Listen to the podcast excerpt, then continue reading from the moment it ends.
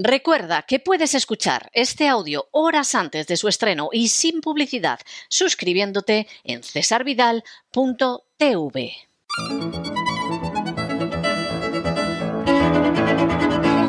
Palabras al aire con Sagrario Fernández Prieto.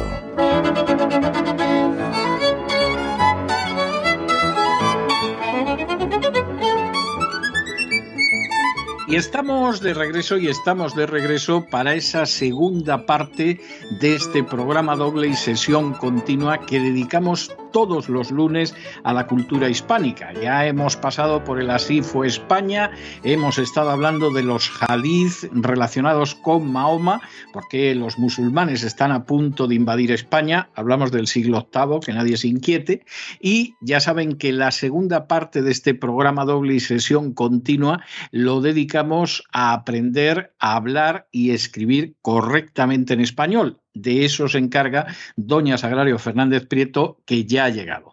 Muy buenas noches, doña Sagrario. ¿Qué nos trae usted hoy? Muy buenas noches, don César. Pues un poco de todo y vamos a empezar, como siempre, con la palabra del día del diccionario académico, que hoy es pepita.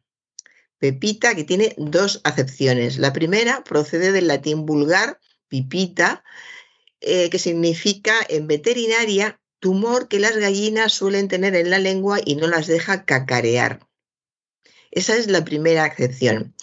Se puede eh, también utilizar una locución verbal coloquial que es no tener a alguien pepita en la lengua, que coloquialmente significa hablar con libertad y desahogo. Si se dice de alguien que no tiene pepita en la lengua, es que dice realmente lo que piensa sin ningún problema.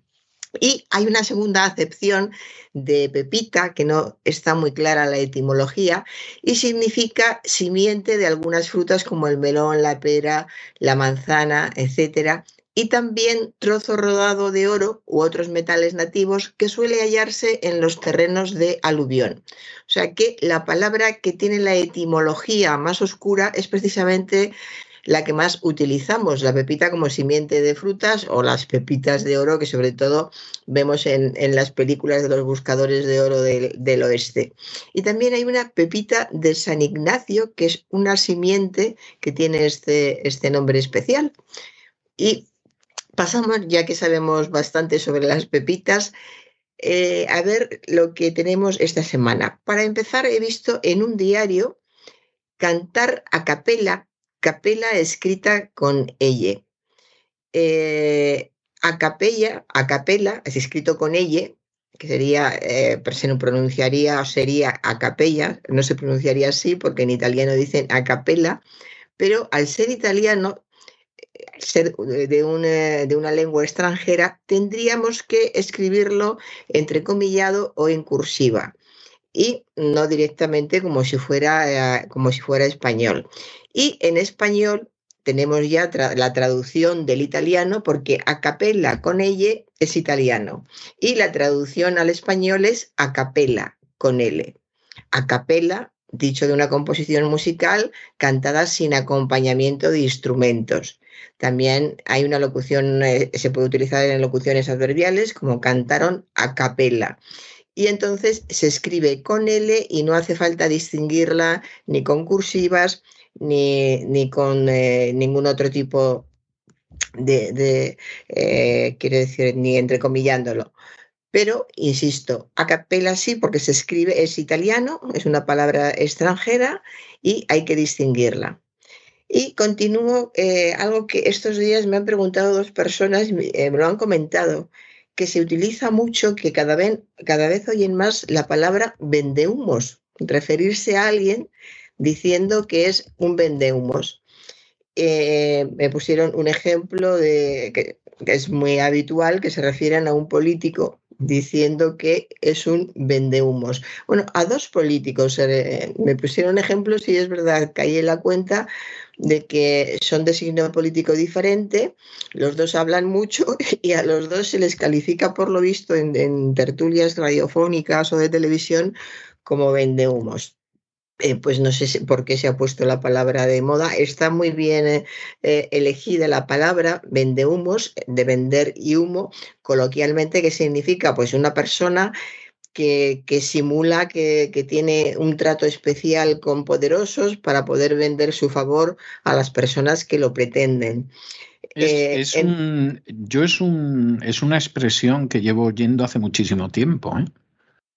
O sea, no, a lo mejor en España se ha popularizado últimamente. No, no, se, no se, considera nueva, pero sí se está oyendo más últimamente, curiosamente, entre comillas. Lo creo, sí, es que hay mucho vendehumos, o sea, tampoco nos vamos a, extrañar. Claro. pues eh, una persona que vende humo, un vendehumos es alguien que no vende nada, pero habla mucho. O sea, tiene esas dos características. No vende nada, pero habla mucho, como es característico de los políticos. Yo creo que la mayoría de los políticos, en mayor o menor medida, pueden ser vendehumos.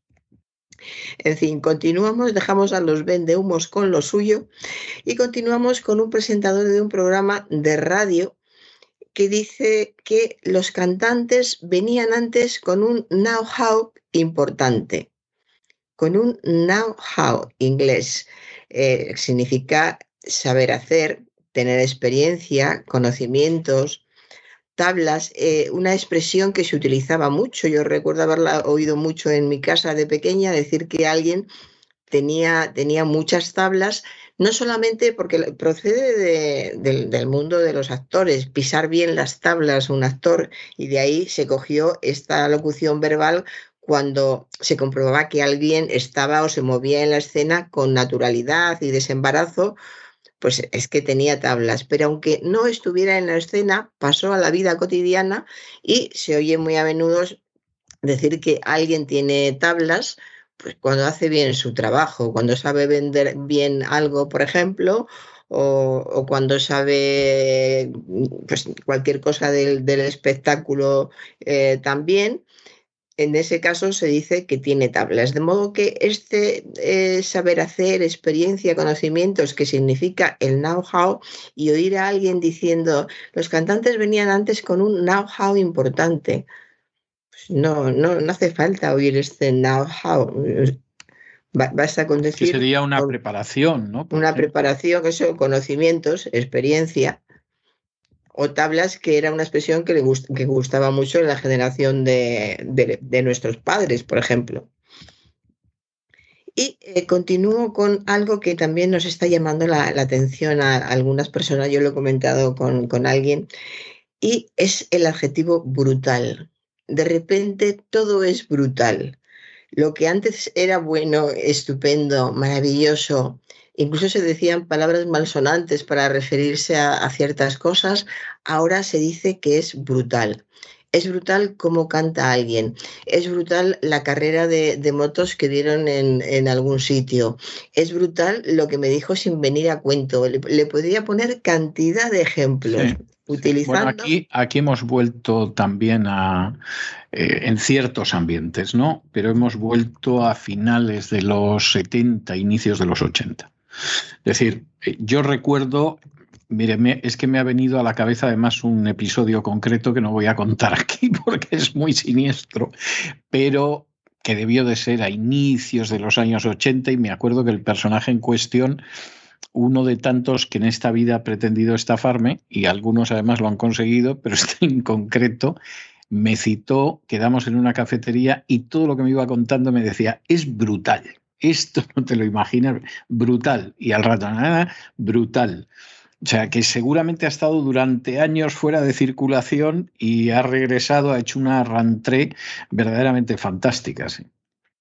sí, es con seguridad la hay. No sé si se debe a que en inglés, como tenemos tanta influencia de la lengua inglesa, en inglés hay alguna palabra parecida eh, y la hayan traducido. No, yo, no sé, yo no sé, no sé cómo entró en, en, español. Sí sé más o menos cuándo entró, que fue eso, finales de los 70, 80.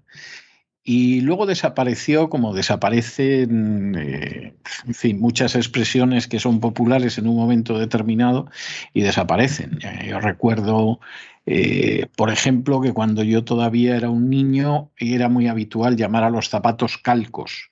Y sin embargo yo no sé el tiempo que hace que no he escuchado esa expresión y fue muy popular en un momento determinado.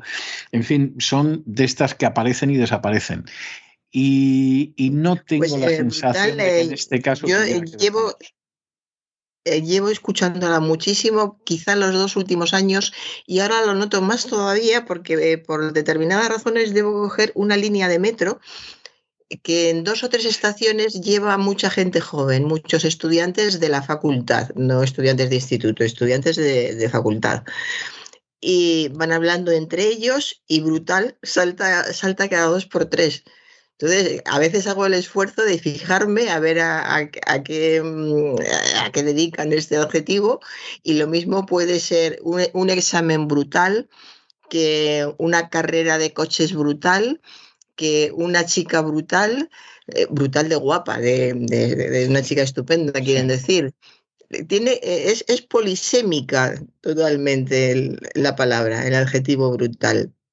En fin, y fíjate, hay una acepción, porque si miramos el diccionario es propio de los animales por su violencia o irracionalidad, dicho de una persona que tiene carácter violento, brutal propio de una persona brutal, por ejemplo, una paliza brutal, y la quinta acepción es muy grande. Y el ejemplo es una oscuridad brutal. Y yo creo que esta es una incorporación, es un significado nuevo incorporado porque eh, que, sea, que el significado sea muy grande, de acuerdo, pero hace muy poco tiempo no hubiéramos dicho es una oscuridad brutal. Es una oscuridad enorme, grande, cualquier otro adjetivo seguramente se ha incorporado ya al, ver que está en uso cada vez más y ya tiene este significado de muy grande y cualquier cosa puede ser muy grande, incluso algo como, como, la, como la oscuridad. Y sin embargo está en desuso eh, brutal como bruto, para dedicárselo, para atribuírselo a un animal irracional, ya está en desuso brutal. Es curioso cómo van evolucionando, más que evolucionando, cambiando, adaptándose, adaptándose las palabras a la realidad de, cada momento. En fin, y continúo con eh, una expresión, está oída también por, por la calle, pero se, se, oye mucho, que os divertáis. Es un error muy frecuente. Que os divertáis. Divertir es un verbo irregular que se conjuga como sentir. Decimos divierto y decimos siento. Divirtáis, sintáis. De modo que os divirtáis, divirtáis. No lo que he dicho al principio, que ya no lo repito. Que os divirtáis. Es, uno de esos ejemplos que, que dicen mucho, de esos errores que dicen mucho del, nivel de las personas y eh, sin embargo es muy frecuente, o sea que hay que, hay que fijarse.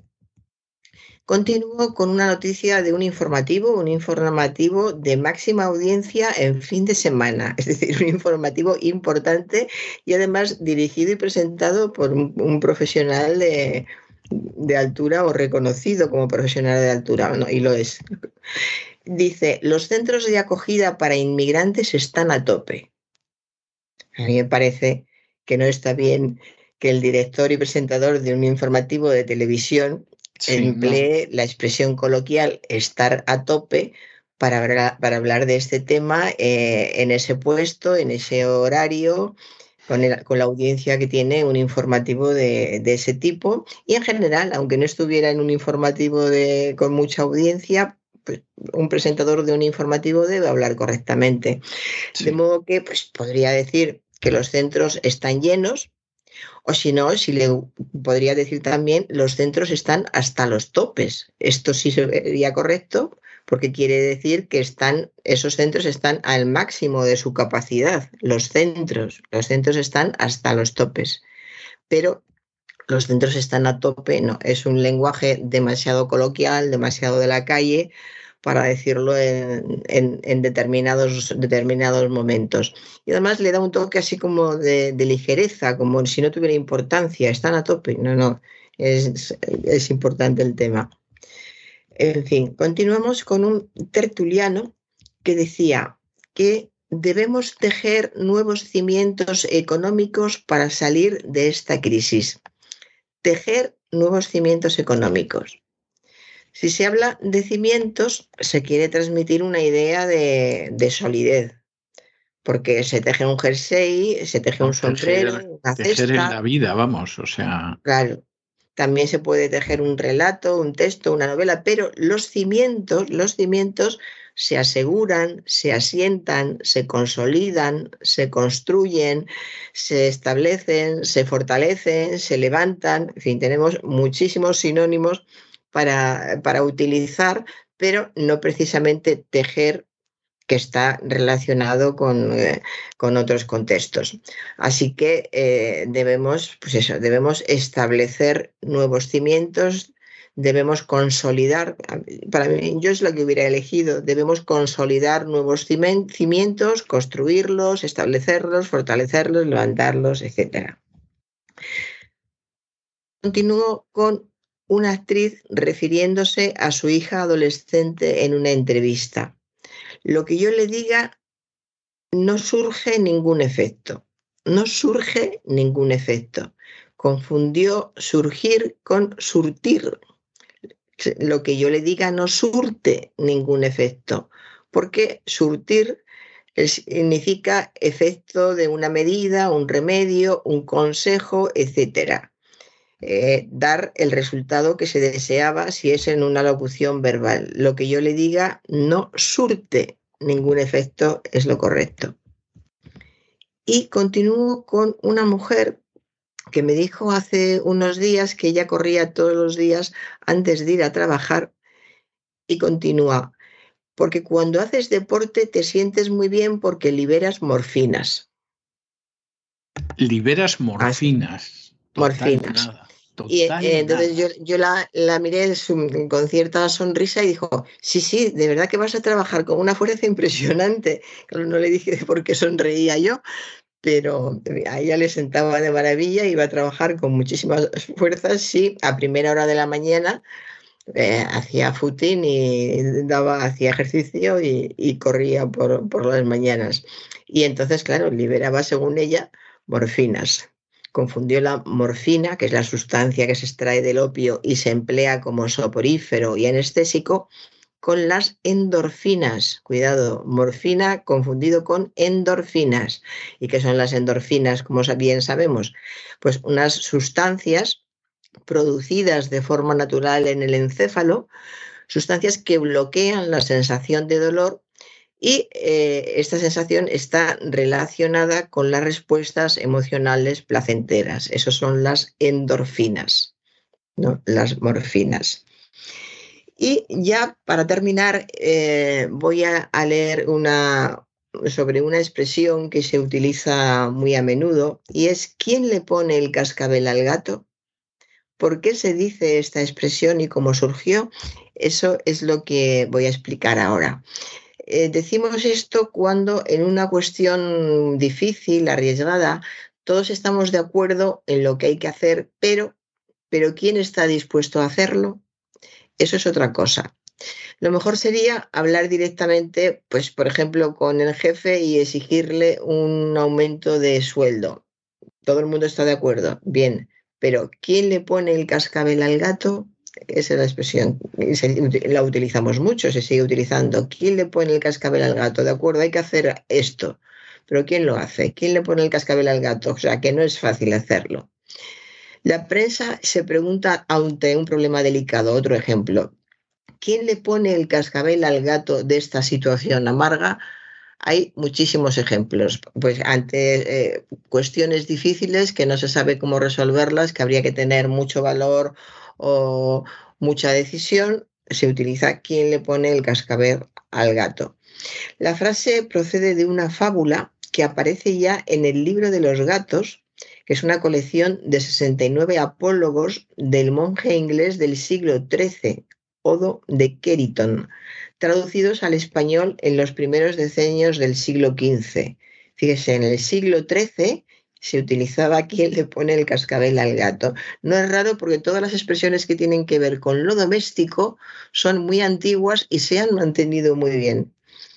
Eh, Covarrubias, en su famoso tesoro de Covarrubias, la cita como una frase proverbial, también aparece en un fabulario muy destacado, que es el de Sebastián May, Y también Lope de Vega puso este cuento en verso en una obra suya que se titula La esclava de su galán.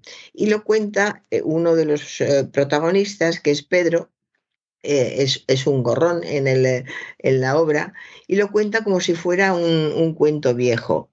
Y dice, juntáronse los ratones para librarse del gato, y después de un largo rato de disputas y opiniones, dijeron que acertarían en ponerle un cascabel que andando el gato con él, guardarse mejor podían.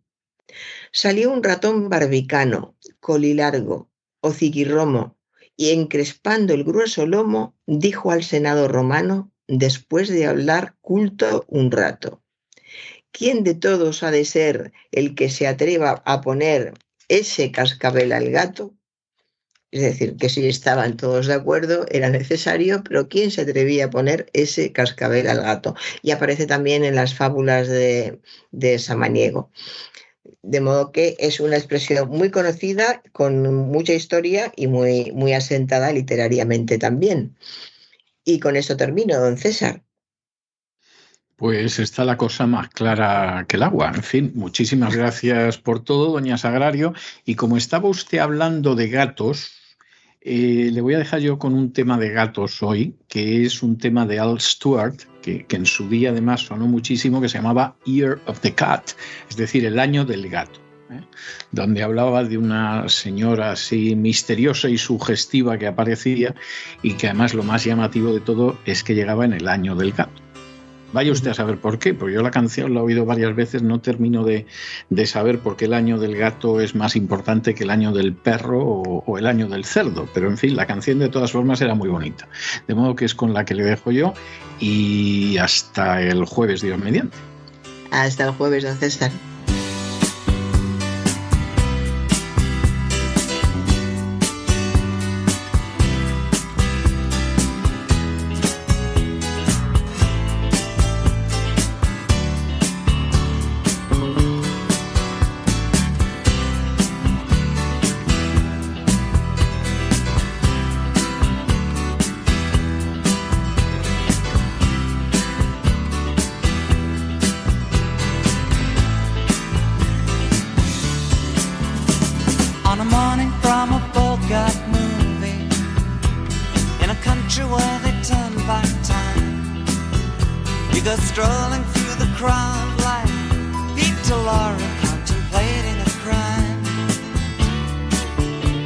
comes out of the sun in a silk dress, running like a watercolor in the rain. Don't bother asking for explanations. she'll just tell you that she came in the year of the cat.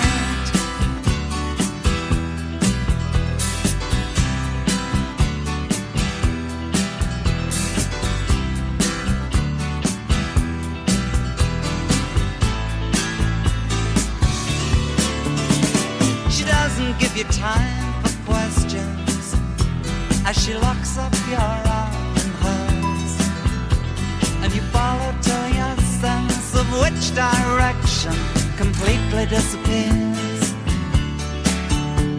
By the blue tiled walls near the market stalls, there's a hidden door she leads you to. These days, she says, I feel my life just like a river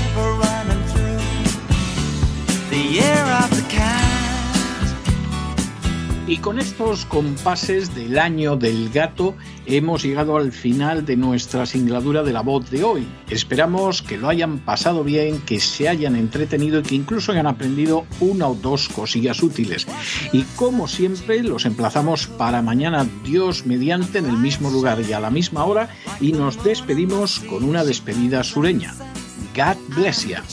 Que Dios los bendiga.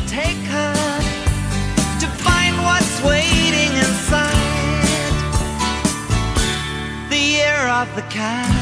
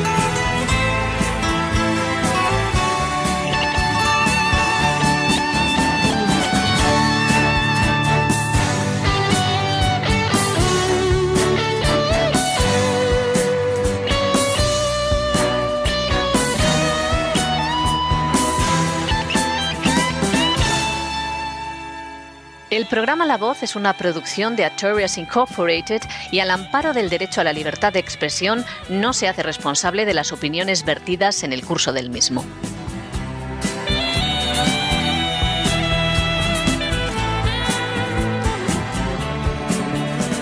One morning comes and you're still with her. On the bus and the tourists are gone. And you've thrown away your choice and lost your ticket, so you had to stay on. But the drumbeat strains of the night remain and the rhythm of the newborn day. You know, sometime you're bound to leave her, but for now you're gonna stay in the year of the cat.